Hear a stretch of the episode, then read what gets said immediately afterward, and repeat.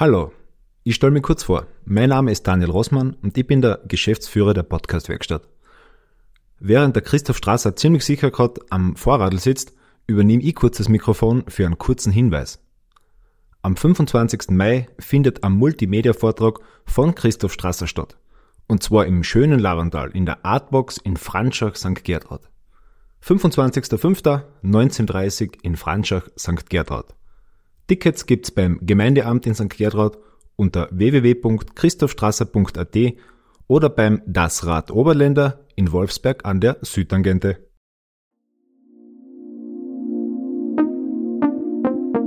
Podcastwerkstatt. Herzlich willkommen bei Sitzfleisch, dem Podcast mit Christoph Strasser und Flo Kraschitzer, wo auch Läufer die Radlfahrer lieben lernen.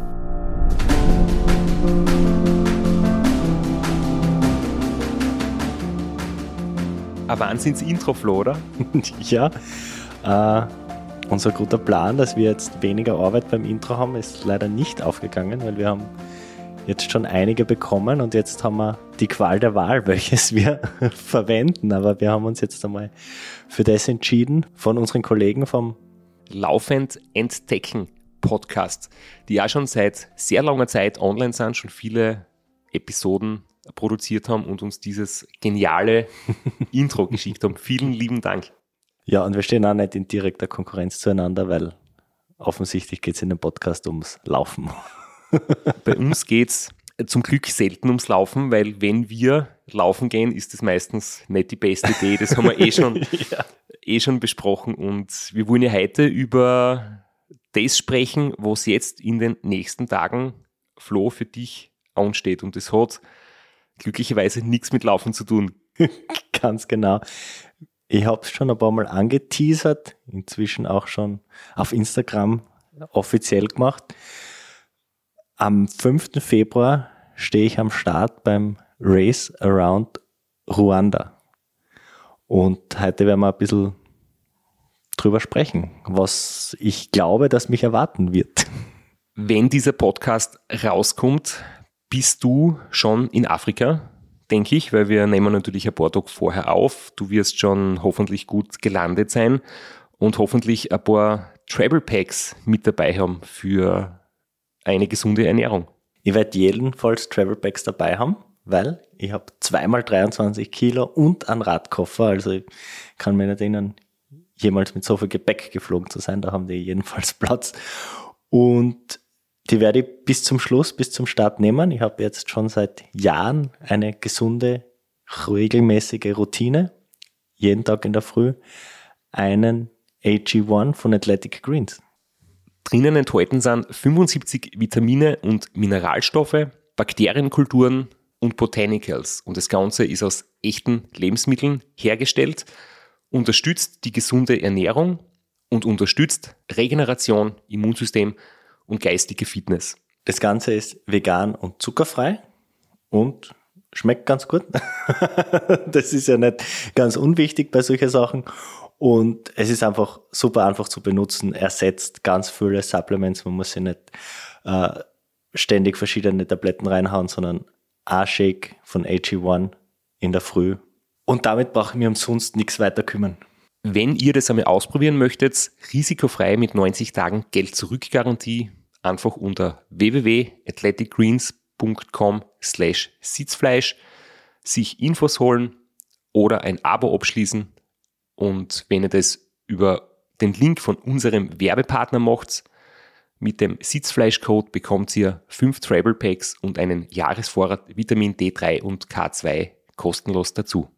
Wir bedanken uns bei unserem Werbepartner und kommen jetzt da zum Thema von heute. Wir haben uns vorbereitet. Ich sitze dir gegenüber. Du hast ein Geschichtsbuch über Ruanda mit oder ist es ein Reiseführer? Es, es ist ein Reiseführer. Ich war ganz nervös, weil du zu mir gesagt hast, ich soll einmal was vorbereiten und jetzt habe ich dann hektisch im, in den Reiseführer Eselsohren reingemacht und ich bin voll bereit, war voll nervös und dann bist du gekommen mit einem Stapel Zettel schon wieder. Also hast du es mir eh nicht ganz zugetraut, dass ich es allein schaffe. Gemeinsam werden wir jetzt eine Episode füllen können wahrscheinlich. Ja, ich habe mir eine Reportage durchgelesen im Rennradmagazin über die Tour du Ruanda und ich war dann so begeistert, weil ich glaube ich einfach ein falsches Bild gehabt habe vom Radsport in Ruanda und dann habe ich gedacht, okay, wenn ich das schon durchliest, dann mache ich mir ein paar Notizen, weil falls der Flo einen Stress hat oder später aus der Arbeit kommt und vielleicht doch nicht vorbereitet, dann haben wir ein Backup und jetzt haben wir beide unsere Unter Unterlagen dabei. Ja, den Artikel hast du mir eh geschickt. Äh, der gibt, glaube ich, ein sehr cooles Stimmungsbild ab. Und man muss dazu sagen, der ist auch schon fünf Jahre alt. Aber fängt, glaube ich, echt cool die Stimmung ein, was äh, der Radsport in Ruanda bedeutet und dass das äh, dort wirklich Nationalsport ist und ein Riesensportart.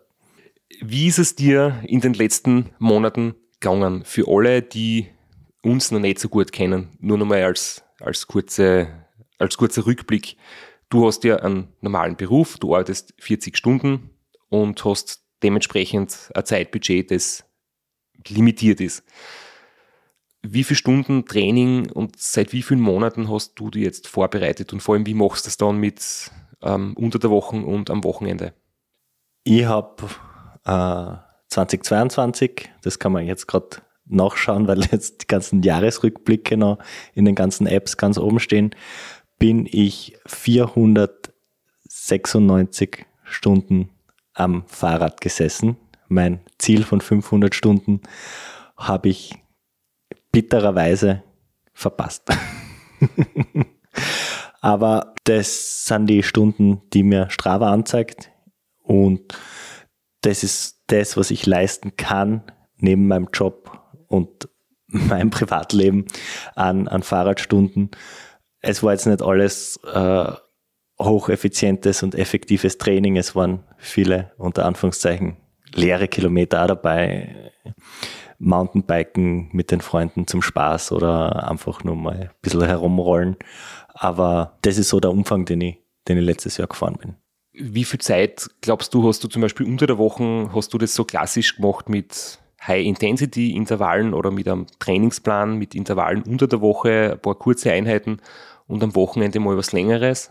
Also ich bin wirklich während der Ergometerzeit bin ich recht strikt und halte mich ganz streng an einen äh, Trainingsplan von Trainer Road.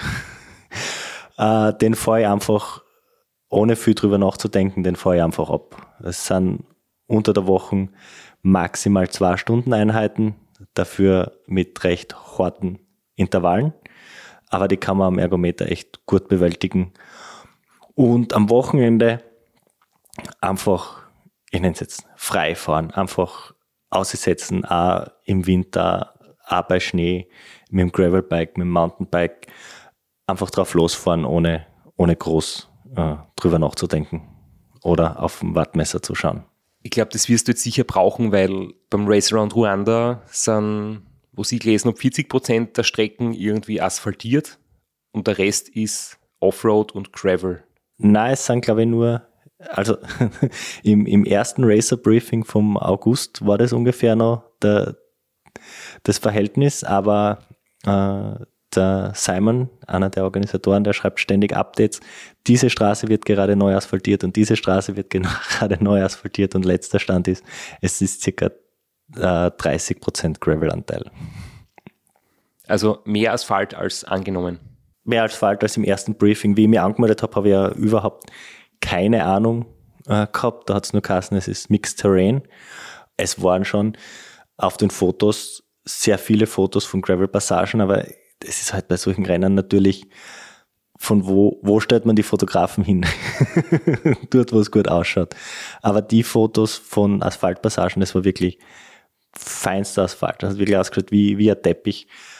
Und äh, was man vielleicht auch dazu sagen kann, 2025 wird die UCI Straßen-WM in Ruanda stattfinden. Also äh, es ist sicher der Großteil des Landes und die ganzen Hauptverkehrsstraßen sind ganz normal einwandfrei asphaltiert. In Anbetracht dessen, dass du trotzdem sehr viel Offroad unterwegs sein wirst, wie schaut es jetzt da mit deiner Ausrüstung aus? Du bist ja vom Seven Serpents schon das irgendwie gewohnt, mit einem Gravel, Bike unterwegs zu sein. Hast du da irgendwas dran geändert? Verlässt du die auf das erprobte Setup? Hast du den Powerbank nachgekauft, der da ins Wasser gefallen ist? Und hast da gescheites Vorderlicht besorgt? Wie ist so die, die Ausrüstungsstrategie? Ja, also das war wirklich der perfekte Test des Seven Serpents und äh, das Setup kann ich fast eins zu eins wiederverwenden. Die, die Rahmentasche hat sich herausgestellt, dass sie nicht wasserdicht ist. In, beim späteren bei einer späteren Ausfahrt, wo ich nach Wien gefahren bin und dort äh, dann im Büro beim Meeting gesessen bin mit waschelnassen Klamotten, weil die Rahmentasche nicht wasserdicht war. Aber da habe ich eine andere gekauft. Äh, Licht, ich habe mir neue Akkus gekauft und ein Freund von mir ist so lieb, der borgt mir äh, ein Backup. Der hat das gleiche Licht wie ich. Das kann ich mir ausborgen und falls ich wieder Probleme haben sollte, äh, habe ich dann ein zweites Vorderlicht. Rücklicht habe ich sowieso zwei, da kann eh nichts sein. Und Akku-Pack ist im Warenkorb, muss ich nur noch auf Bestellen drücken. Was ich noch geändert habe am Setup, ich werde mit äh, Auflieger fahren.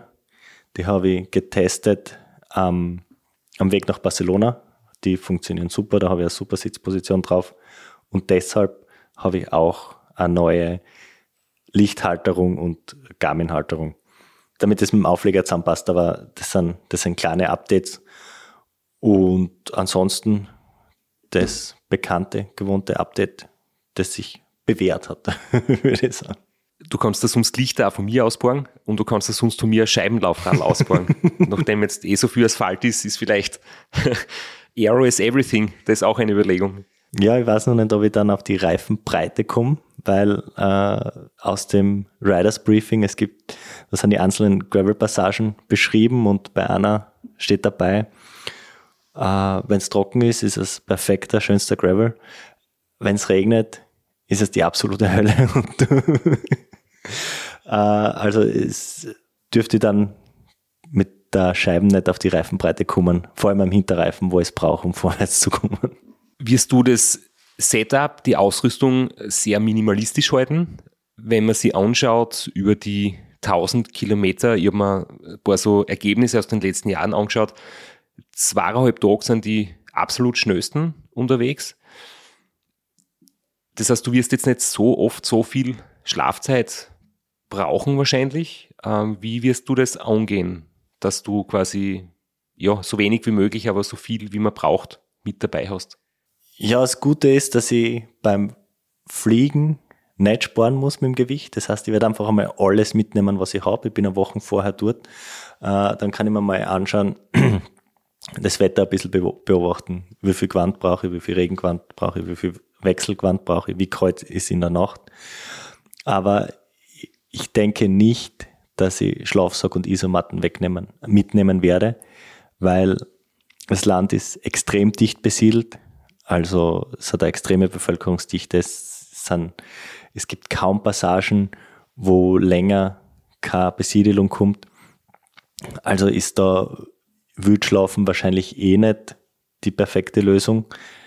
Andererseits heißt es auch, dass es überall Hotels gibt oder Zimmer oder Airbnbs. Und äh, es sind 1000 Kilometer, es gibt vier Checkpoints. Alle vier Checkpoints sind in Hotels, wo man schlafen kann. Das heißt, äh, das werde ich so versuchen zu legen, dass ich dann beim Checkpoint schlafe. Und deshalb einmal plane ich einmal ohne Isomatte und Schlafsack. Ich möchte schauen, äh, dass ich äh, die Arschrakete so klein wie möglich halten kann, weil das doch vom, vom ganzen Gravel-Setup, je größer die Arschrakete, desto instabiler wird das Ganze und äh, da wirklich schauen, so wenig wie möglich reinzutun und den Rest auf die anderen Taschen verteilen. Wie werden deine Reifen konzipiert sein? Vermutlich tubeless, wie meistens beim Gravelbike? Na, nachdem ich mich null damit auskenne, noch nie damit gearbeitet habe, äh, klassisch mit Schlauch und Ersatzschläuche und Pickzeug. Aber ich habe jetzt mit dem Gravelbike, mit dem Setup wirklich noch keinen einzigen Botschen gehabt. Und ich fürchte mir ein bisschen davor, weil ich beim Reifen aufziehen drei Reifenheber gerissen habe. Also hoffe ich einfach, dass ich noch weiter durchkomme ohne Botschen. Aber Schlauch und, also ich werde wahrscheinlich drei Schläuche und ein Bigzeug mitnehmen. Nimm bitte vier Schläuche mit, zumindest ins Gepäck, falls du in der Woche vorm Start beim Trainieren noch irgendein Problem hast oder so. Oder vielleicht sogar fünf. Ich, ich sponsor da an. ja, ich habe jetzt eh rein vom, vom Setup während dem Rennen geredet. Und kannst du dich noch erinnern an meine Probleme, die ich gehabt habe mit äh, Schlauch bzw. aufpumpen? Ja, Pumpe habe ich dabei. Also es ist äh, bei den großvolumigen Gravel-Reifen ist es ein bisschen blöd mit den CO2-Patronen. Äh, deswegen nehme ich ganz normal eine Pumpe mit, weil ich sage mal so, auf die 10 Minuten oder 5 Minuten äh, kommt es nicht an. Klar, nicht so, wie ich das Rennen anlege und nicht so, wie ich es fahren möchte. Also da kann ich mir das leisten, das extra Gepäck und äh, das bisschen länger, was ich brauche beim Aufpumpen. Dafür habe ich eine größere Fehlertoleranz. Kann ich es zwei, dreimal probieren, bis es sitzt. Und das Ventil vom Schlauch ist nicht ausdrehbar. Das heißt, wenn dann die Pumpen oberzupft wird, bleibt das Ventil drinnen im Gegensatz zu dem Problem, was ich gehabt habe. Ja, das ist der Plan. Und hast du einen Adapter dabei, wo du auch an einer Tankstelle für Auto Luftkompressoren nachpumpen kannst? Habe ich dabei. Hoffentlich werde ich es nicht brauchen. Ich bin mega glücklich, dass meine Lektionen dir geholfen haben. Sehr schön. Ja, meine, meine eigene Lektion hat mir am meisten geholfen, dass ich äh, eine Pumpe jetzt habe, die auch kompatibel ist mit den Schläuchen, die ich habe. Das, das wäre dort dann richtig blöd. Jetzt haben wir eigentlich eh schon immer so aufs Rennen um mich geschielt. Wie viele Leute werden mit dabei sein? Wir haben schon gesagt, 1000 Kilometer lang, 17.000 Höhenmeter hat es insgesamt. Äh, wie viele werden am Start stehen? Mein letzter Stand waren es 83 waren auf der Startliste. Ich habe aber keinen Überblick, äh, wie viele davon Teams sind und äh, wie viele Einzelstarter, wie viele Damen. Also ich habe es mir einfach, ich habe nur geschaut, ich habe Nummer 30 und ich glaube, es geht bis 83 runter. Wie schätzt du, wenn du die aufs Rennen vorbereitet hast, die Topografie ein? Es ist ja, Ruanda liegt ja grundsätzlich sehr hoch und die höchsten Berge sind 4500 Meter hoch. Es ist sowieso alles auf einem Hochplateau gelegen und das Wetter ist eigentlich total anders, wie man sich Afrika vorstellt. Wenn man überhaupt ähm, keine Ahnung hat, wie ich bis vor kurzem, glaubt man, du dieses Haas, es ist in der Nähe des Äquators, Zentralafrika oder im Osten von Zentralafrika, aber die Wetterstatistik sagt 18 Grad im Durchschnitt und äh, es wird halt Land der tausend Hügel genannt. Ja, davor habe ich tatsächlich ein bisschen Angst. Also Kigali ist auf 1600, zwischen 1000 Kigali ist wie Rom auf sieben Hügeln gebaut. Das war jetzt gerade den Reiseführer offen, offen liegen habe. Aber zwischen 1600 und 1700 Meter ist schon die Hauptstadt. Und auf den 4500 Meter hohen Berg fahren wir zum Glück nicht drauf. Aber du sagst, dass es liegt auf einem Hochplateau, also es geht eigentlich nie unter 1600 Meter. Äh, und ja, es wird ständig so dahin rollen, rollende Hügel auf und ab. Es wird nie längere Geradeauspassagen geben. Darauf kann man sich, glaube ich, nicht richtig vorbereiten. Das muss man einfach nehmen, wie es kommt. Also es ist, glaube ich, auch nicht zielführend, sich vorher irgendein Höhlenprofil anzuschauen, wenn da ständig Hügel kommen die muss man einen nach dem anderen nehmen. Aber das heißt, sehr, sehr lange und unglaublich hohe Berge sind nicht dabei, sondern wirklich eine Vielzahl an kurzen Anstiegen, um auf die insgesamt 17.000 Höhenmeter zu kommen. So stellen wir das vor. es ist schade, dass ihr, oder vielleicht besser so, dass ihr nicht auf die, auf die ganz hohen Berge rauffahrt, weil, jetzt muss ich kurz angeben mit meiner Vorbereitung, die sehr, mittlerweile sehr seltenen Danke. ja, genau, die mittlerweile sehr seltenen Berggorillas wohnen dort. Also nicht auf, natürlich ganz oben, aber so in, in dem Bereich, wo halt die, diese Vulkankette und die, der Gebirgszug ist. Und das ist natürlich eins der berühmten Facetten dieses Landes, wo sehr viel ähm, Touristen auch anzieht, wobei natürlich die Gorillas wahnsinnig gut geschützt sind und da darf man nicht in die Gegend ein, ohne jetzt einen, einen Guide oder so, aber für das ist halt Ruanda bekannt. Es gibt für alle Teilnehmerinnen eine Safari zu genau diesen Berggorillas. Nachher, ich habe mich noch nicht angemeldet, ich bin mir noch nicht sicher, ob es bei mir ausgeht, äh, von meinen Flugdaten her. Aber genau, es ist sicher eins der touristischen Highlights in Ruanda. Also jeder Reiseführer, jeder Internetblog äh, empfiehlt es zu machen. Ich habe mittlerweile von ein paar Postings gesehen, dass durchaus auch namhafte Teilnehmer am Start sind. Jetzt habe ich bewusst die männliche Form genommen. Du weißt sicher, auf wen ich anspiele. Ja, ich habe ihm auch schon geschrieben. Der Ulrich Bartholmös, ein Friend of the Pod, äh, ist auch am Start. Und ja, ich sehe den natürlich ganz oben auf meiner Favoritenliste. Äh, ich sehe auf Strava, was der zusammen trainiert. Er hat in den Anden gewonnen, ist eigentlich voll im Saft. Ja, ist sicher der Top-Favorit aus, aus meiner Sicht auf den Sieg. Wie wirst das du ungefähr online überhaupt? Vielleicht willst du das auch jetzt nicht sagen, aber ist es jetzt für dich äh, ein Abenteuer? Ist es ein Rennen? Ist es ein Projekt? Ist es einfach nur Spaß an der Freude? Ich denke, sowas ist immer Teil, wenn man jetzt in ein Land fährt, in einer Kultur, wo man sie nicht auskennt äh, und nichts weiß, dann ist da immer diese Ungewissheit sicher immer ein bisschen ein Abenteueraspekt. Aber ich möchte es jetzt nicht äh, als, als Bikepacking-Urlaub oder Bikepacking-Tour anlegen. Ich möchte schon als Rennen fahren, im Rahmen meiner Möglichkeiten. Äh, die, die letztjährige Siegerzeit war sowas bei den 50 Stunden. Ich denke, das ist, wenn es normal läuft, wenn es so läuft, wie ich mir vorstelle, zwischen äh, 60 und 70 Stunden finishen kann. Und äh, damit weiß ich natürlich, dass ich äh, um den Sieg nicht mitspielen werde, aber das ist äh, so meine, meine Zielzeit, das ich mir vorgenommen habe. Das bedeutet äh, bei meinem Tempo wenig Schlaf, aber dafür konsistentes, durchgehendes Radfahren.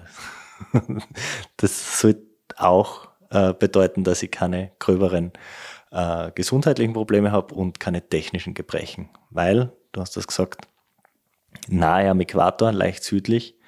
Aber das heißt natürlich zwölf Stunden Tag, zwölf Stunden Nacht. Das sind extrem lange, finstere Nächte, die wir eigentlich eher aus dem Winter kennen. Und äh, das bedeutet auch, dass das Licht funktionieren muss. Ich kann mir das wirklich jetzt sehr schwer noch vorstellen, wie dort äh, einfach die Bedingungen sind, weil, wie du sagst, es ist viel Nacht, es wird sehr kühl werden, du bist sehr hoch oben die ganze Zeit, es, es, das Klima wird als, als mild, aber sehr feucht beschrieben, es regnet sehr viel, es ist im Prinzip sehr viel, sehr viel Wald, also da in, in der Bergregion. Und Nebel sieht man auf den Fotos überall, also es hat absolut nichts mit dem Bild, was man sich von Afrika vielleicht so im Kopf vorstellt, so zu tun.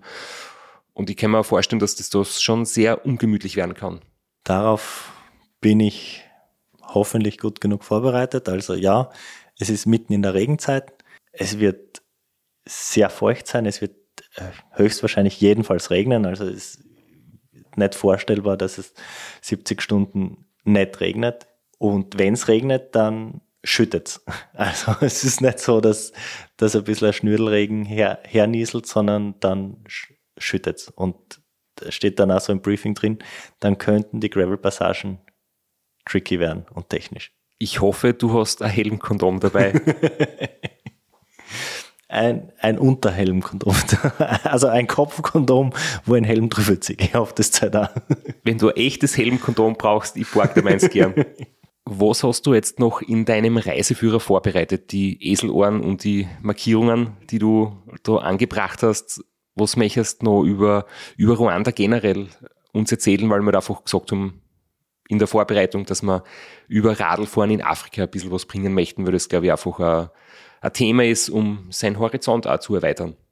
Meine Eselsohren sind, sind wieder typisch für mich. Da sieht man wieder, wie die Interessen verteilt waren. Ich habe also das äh, Land und Wetter und Topografie und so, das habe ich eher überflogen. Da ist kein einziges Eselsohr bei mir drinnen, aber äh, als, als Geschichte-Nerd habe ich in der Geschichte äh, dort äh, meine Eselsohren platziert.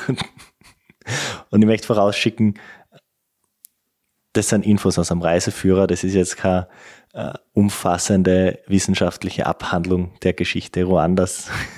das kann und will unser Podcast nicht leisten, das wäre viel zu komplex, also das schicke voraus. Aber ich möchte trotzdem ein paar Worte äh, zur, zur Geschichte äh, sagen. Es gibt eigentlich in der Geschichte kein Ereignis, wo nicht irgendein Österreicher für federführend dabei war. Und jetzt habe ich eigentlich so mit meinem geringen Vorwissen über den Kolonialismus gedacht, ja wenigstens das haben wir auslassen. Haben wir aber nicht, weil der erste Europäer in Ruanda war ein Österreicher, ein sogenannter, unter ganz großen Anführungszeichen, Afrika-Forscher, der, der dort unter anderem auch den Weg bereitet hat für äh, das, die erste Kolonialherrschaft, zuerst der Deutschen und nach dem Ersten Weltkrieg haben dann die Belgier übernommen und äh, die belgische Kolonialherrschaft in, im Kongo, das Nachbarland von Ruanda, die dann äh, Ruanda mitregiert haben. Also wirklich eines der abscheulichsten und furchtbarsten Verbrechen der Menschheit. Und äh, da sieht man halt einfach, dass diese Geschichte immer präsent ist, egal äh, in welches Land man sie, sie ein bisschen weiter in der Geschichte zurückschaut. Äh, Europäer, die richtig krass sie aufgeführt haben, den Herren Menschen rauslassen haben. Das findet man einfach in, in jedem Land. Und falls sich jemand wirklich interessiert für die Kolonialgeschichte der Belgier, kann ich wirklich nur einen Podcast empfehlen, uh, Behind the Bastards, uh, über König Leopold und da ein bisschen reinhören und dann versteht man vielleicht auch meine Abscheu und den Ton in meiner Stimme. Seit 1961 ist Ruanda dann endgültig unabhängig und hat so mit den typischen Problemen zu kämpfen, die so junge, befreite Nationen üblicherweise haben. Und das war eins der, der Themen, die so, wenn ich gesagt habe, ich fahre nach Ruanda, immer eins der ersten war, auf das ich angesprochen war, äh, war natürlich der Genozid. Der war Anfang der 90er Jahre und natürlich schrecklich, furchtbar, ist auch popkulturell aufgearbeitet worden in letzter Zeit mit Filmen und Büchern. Und ich habe es dann immer so, äh, wenn ich das gehört habe und bah, furchtbar, dieser Genozid ist noch gar nicht so lange her. Und dann denke ich mir so als jemand, der in Mitteleuropa sitzt, ja, der ist ziemlich genau gleich lang, lang her wie äh, der Genozid in Bosnien. Und trotzdem, wenn jemand nach Bosnien fährt, fragt dann keiner als erstes nach dem Genozid. Man hat versucht, diesen Genozid recht umfangreich aufzuarbeiten und laut den Quellen, die ich bis jetzt gelesen habe, ist er heutzutage kein großes Thema mehr, zumindest nicht im Alltag der Menschen. Was ich in dieser Reportage gelesen habe vom Rennradmagazin über die Tour de Ruanda 2017, also den Artikel kann ich auch sehr empfehlen, das ist erschienen im März 2018. Ähm, da steht, dass eben seit diesem Genozid 1994, wo fast eine Million Menschen ihr Leben gelassen haben müssen, ähm, seither eine sehr, sehr positive Entwicklung passiert, ähm, wie kaum in einem anderen Land in Afrika. Ruanda ist halt eines der sichersten und saubersten Länder Zentralafrikas, hat ein jährliches Wirtschaftswachstum von 8%. Und was besonders erfreulich ist, ähm, eine Einschulungsquote von 100 Prozent. Und es gibt auch schon ein Sozialsystem, also Sozialversicherung für einen Großteil der Bevölkerung. Ähm, die Armuts Grenze oder es sind immer noch 40 Prozent der Einwohner unter der Armutsgrenze, aber die grundsätzliche Entwicklung ist, ist seitdem dieser Genozid quasi ähm, beendet wurde, ähm, einfach wirklich sehr, sehr positiv. Was nicht heißt, dass alles super ist. Äh, der aktuelle Präsident, der natürlich äh, der erste Präsident nach dem Genozid, sehr populär war, aber schon jetzt sehr autoritäre Tendenzen entwickelt. Und äh, die Frage natürlich, äh, wie das weitergeht, wie schnell es gehen kann, hat man in der Türkei gesehen und sieht man in Ungarn. Also das ist sicher äh, kritisch zu beobachten, aber prinzipiell ist die Entwicklung äh, sehr sehr positiv. Ich habe auch noch gelesen, dass die Tour du Ruanda heute äh, ein sehr wichtiges politisches Ereignis ist, das äh, dabei helfen soll, die Gesellschaft wieder zusammenzubringen, dass die ähm, nach diesem, ja, vielleicht kann man es auch Bürgerkrieg nennen, ähm, die Gesellschaft teilweise halt immer noch irgendwie gespalten ist und dass dann durch so große Sportereignisse einfach eine gute Stimmung entsteht und viele Zuschauer mobilisiert sind und natürlich die Einheimischen angefeuert werden und dass das einfach auch gesellschaftspolitisch ganz, ganz hilfreich und wichtig ist. Und es ist nicht so, wie ich mir es zuerst vorgestellt habe, dass wohlhabende Radsportteams aus Europa dort ihre Zelte aufschlagen und durch ein armes Land fahren, sondern das ist sehr oft so, dass du einheimische Teams fahren, Teams aus anderen afrikanischen Ländern und dass das dort wirklich ein ganz, ganz großes Sportereignis ist, das die Bevölkerung wirklich enthusiastisch mitverfolgt. Und bei uns in Europa vollkommen unter dem Radar verläuft, aber sich auch deckt mit den Schilderungen, die der Robert Müller zum Beispiel uns gegeben hat aus von der Tour du Faso, Burkina Faso, genau. Wo es auch einen sehr guten Film gibt, den haben wir jetzt unlängst wieder mal angeschaut. Das ist auch sehr zu empfehlen, um ein bisschen ein Gefühl zu kriegen für Radsport in Afrika. Ich möchte jetzt ganz kurz über Ruanda hinausschauen, weil ich natürlich selbst ein bisschen Erfahrung auch schon gesammelt habe. Ähm, ich war mal in Südafrika Trainingslager. Südafrika ist ja ein sehr beliebtes Trainingsgebiet bei Radprofis, bei Triathleten und auch bei Mountainbikern. Und jetzt habe ich eine Frage an dich. Warst du, wo der größte Radmarathon der Welt stattfindet? Jetzt gibt es nur zwei Antwortmöglichkeiten. Ich würde gerne den 50-50 Joker nehmen. Ich sage Südafrika. Richtig. Äh, und zwar die Cape Town Cycle Tour. Die hat unglaubliche 35.000 Teilnehmer und die wird seit fast 45 Jahren ausgetragen, geht von Kapstadt Richtung Süden zum Kap der Guten Hoffnung und über den Chapman's Peak Drive wieder retour nach Norden. Ist zwar nur 110 Kilometer lang, aber offensichtlich ein absolutes Spektakel. Und auch zum Beispiel das Cape Epic ist eines der weltweit wahrscheinlich größten oder wichtigsten Mountainbike-Etappenrennen. Das ist einfach so generell, was zum Beispiel in Südafrika abgeht und auch das Team Dimension Data war einige Jahre in der World Tour, sogar mit Beteiligung aus, aus unserer Region. Mit österreichischer Beteiligung, genau. Bernhard Eisel äh, ist dort eigentlich während der gesamten Zeit, als das Team bestanden hat, dort gefahren. Das war das bisher, ich glaube, erste und einzige afrikanische World Tour Team, ja sogar mit Mark Cavendish, war auch ein paar Jahre dort, mit dem Bernhard Eisel gemeinsam. Und ja, es gibt dann auch ein Team, das im Fokus steht. Und da möchte ich nochmal zurückgehen zu dieser Reportage aus dem Rennradmagazin, weil das dort im Prinzip das Thema ist, worum es in der Reportage geht. Das Team Bike Aid wurde in Deutschland gegründet oder wie das Deutschland organisiert, ist aber in Afrika unterwegs, bietet afrikanischen Radsportlern die Möglichkeit, ähm, dort zu fahren bei verschiedenen Radrennen in ganz Afrika. Es werden dort junge Talente ähm, gesucht, ausgebildet, gefördert und es werden Spenden gesammelt. Und es ist ein Kontinentalteam und tritt jährlich bei über 100 Rennen auf der ganzen Welt an.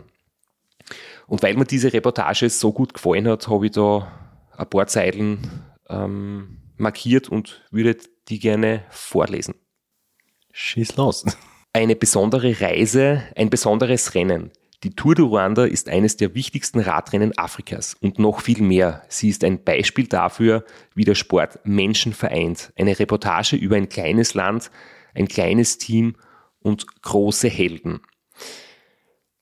Und derjenige, der das schreibt, ähm, beschreibt halt, wie er da bei der Tour de Rwanda im Begleitfahrzeug mitfährt, wie der Mann im gelben Trikot, ein Einheimischer und der Titelverteidiger des letzten Jahres gerade um, ähm, ja, um die Etappe kämpft und wie dann so die Stimmung ist ähm, im Land.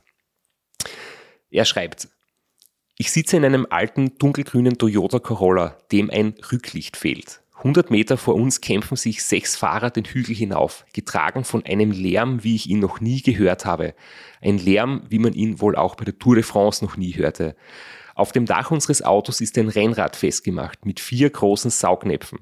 Neben mir auf der Rückbank liegen Trinkflaschen, ein Vorderrad, ein Hinterrad. Daneben sitzt der Teammechaniker und starrt nach vorne durch die Windschutzscheibe. Dies ist das Finale der sechsten Etappe dies ist das Finale der sechsten Etappe der Tour du Ruanda. Es sind die wichtigsten Tage des Jahres in diesem Land. Es ist das Ereignis des Jahres. Es ist die Zeit, in der Helden geschaffen werden. Und damit vor allem eines, Identität. Natürlich mit Pathos geschrieben, aber sicher auch was, was wir drumherum so an Stimmung aufgesaugt haben bei unserer Recherche, dass der Radsport wirklich einen unglaublich hohen Stellenwert hat in Ruanda. Ja, das Land ist sehr klein, wenn man sich das vorstellen will, circa ein Drittel von Österreich, rein von der Fläche her. Genau, also das, das Rennen heißt Race Around Ruanda und hat 1000 Kilometer, aber die Grenzlänge ist unter 900 Kilometer, es sind 800 irgendwas. Äh, die 1000 Kilometer sind dem geschuldet, dass Kigali, die Hauptstadt, genau in der Mitte liegt. Das ist auch so ein Erbe der Kolonialzeit. Da ist jemand mit einem Lineal gekommen, hat genau die Mitte des Landes ausgemessen äh, und gesagt, da bauen wir jetzt unsere Hauptstadt hin. und nachdem Start und Ziel dort sind, äh, kommen ein paar Kilometer dazu und so kommt man auf 1000 Kilometer. Und obwohl das Land nur ein Drittel der Größe Österreichs hat, wohnen 13 Millionen Menschen dort. Haben wir schon angesprochen, es ist extrem dicht besiedelt äh, und es gibt eigentlich kaum größere Passagen, längere Passagen, abgesehen von den zwei Nationalparks, wo niemand wohnte. Also sind wirklich äh, auf der Karte sind alle paar Kilometer kleinere Dörfer, Städte eingezeichnet und laut Google Maps auch überall Shops, Hotels, Unterkünfte, also ähm, deswegen auch ohne Schlafsack unterwegs wenn wir über Ruanda sprechen, muss ein Name unweigerlich dabei sein.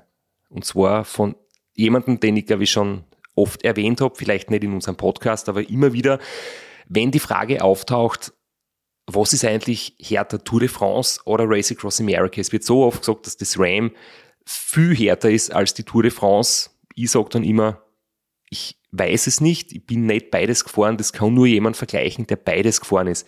Ich glaube, die Tour de France ist nicht weniger hart. Sie ist halt anders. Du musst jeden Tag ans Limit gehen für nicht so lange Zeit, aber du musst jeden Tag den Maximum herauspressen, immer wieder. Kannst nicht einmal ein bisschen rollen oder dein eigenes Tempo fahren. Es gibt halt einen, der beides wirklich auf höchstem Level gefahren ist und den haben wir leider nicht heute eingeladen. Das funktioniert nicht, aber es ist erwähnenswert. Es ist der Jonathan Boyer. Und wir möchten explizit jetzt nur über seine sportliche Leistung reden und klammern sein Privatleben komplett aus und möchten einfach nur sagen, weil es wirklich der Einzige ist, der beides gemacht hat, Ram und Tour de France, äh, kurz ein paar Sachen dazu sagen. Sein Spitzname ist Jock Boyer, das habe ich auch bei der Race Across America Berichterstattung äh, mitbekommen, weil er dort 2006 mitgefahren ist in der Altersklasse 50 plus, also in der ich auch einmal fahren werde, in ein paar Jahren wahrscheinlich schon.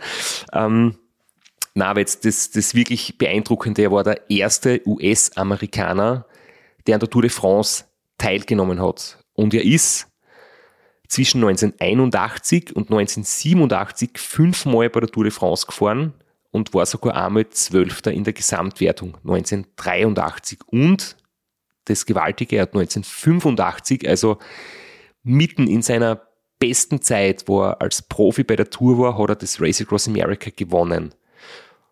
und ist danach wieder bei der Tour de France gefahren. Also wirklich ein, ein Radprofi auf der Spitze seiner Leistungsfähigkeit, der ja beides gemacht hat. Das ist, das ist eigentlich so grandios. Und dann hat er eben äh, ein paar Jahre nach seinem Karriereende in der Altersklasse ein zweites Mal das Race Across America gewonnen und ist dann einige Jahre später ein bisschen so von der Bildfläche verschwunden und jetzt hat man von der Race Across America Berichterstattung leider von ihm irgendwie nichts mehr gehört. Und ich habe damals nur mich erinnern können, es gibt keine Interviews von ihm, weil er ist in Afrika und er ist ein bisschen so abgetaucht von der, von der Bildfläche.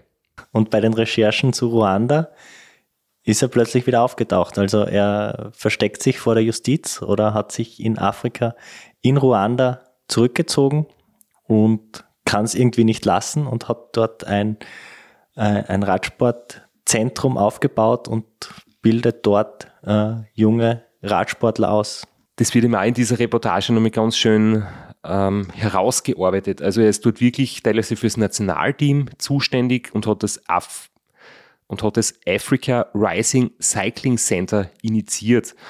Und das ist wirklich ein Radsportcamp, wo junge Athleten trainieren, die können dort wohnen. Es gibt Materiallager, es gibt einen eigenen Generator, es gibt eine Wasseraufbereitungsanlage, es gibt dort Werkstätten, Büros, Unterrichtsräume, Trainingsräume und sogar einen alten Ergometer für Leistungstests. Also wirklich, er, was er da quasi auf die Beine gestellt hat und es wird natürlich äh, vom Staat auch gefördert. Ähm, sie sehen das als eine staatliche Aufgabe.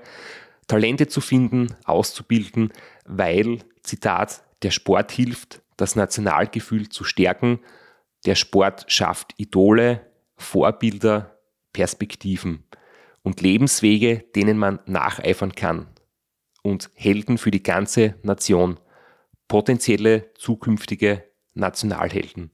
Und das ist eben die Leidenschaft und der Auftrag von Jonathan Boyer, dort in Ruanda das wirklich zu fördern, auf die Beine zu stellen und ja, die Idole für die Jugend auszubilden, die vielleicht dann auf einen guten Lebensweg kommen. Nicht so wie, wie der Coach dann hoffentlich. Ja, der Coach hat wahrscheinlich äh, ein paar komische Abzweigungen genommen auf seinem Lebensweg, aber wir haben gesagt, wir lassen sein privates weg, wenn es interessiert. Man kann es nachlesen, wir haben es auch nachgelesen, aber wir wollten uns auf, auf seine Leidenschaft, den Radsport konzentrieren und auf unsere Leidenschaft.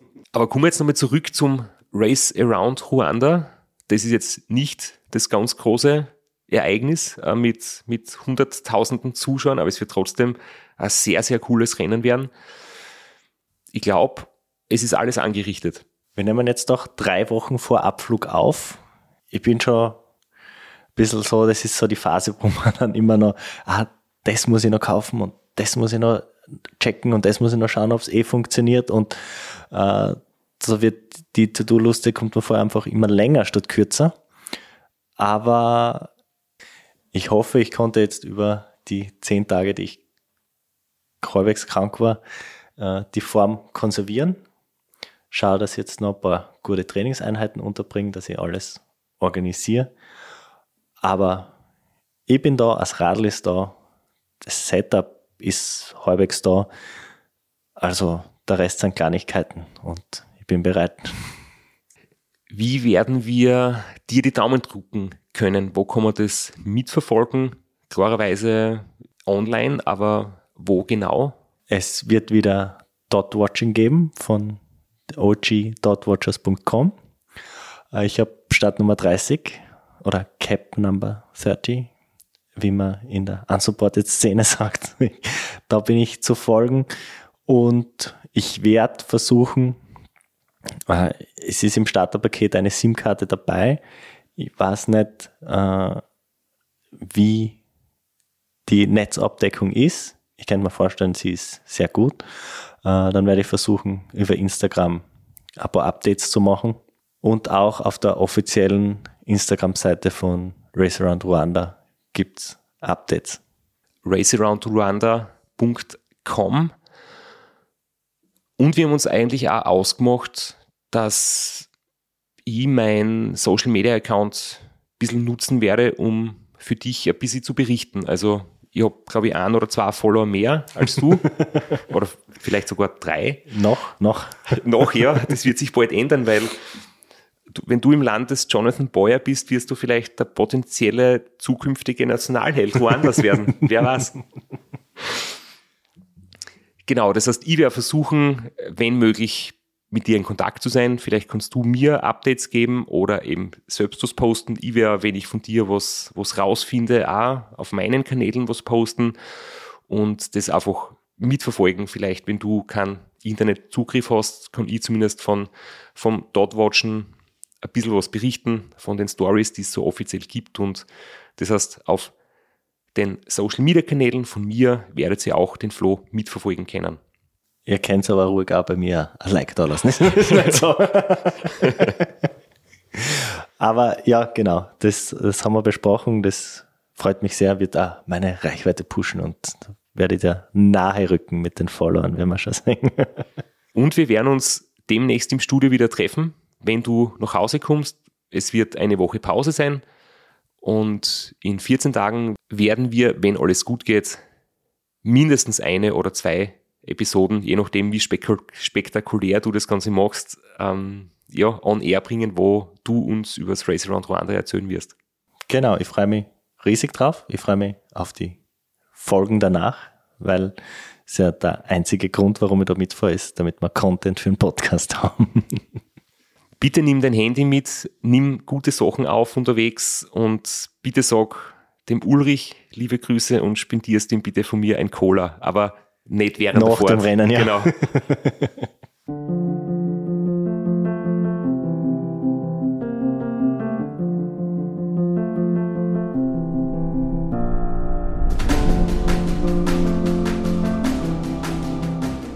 Und einen Link zu meinem Insta-Account findet ihr in den Show Notes.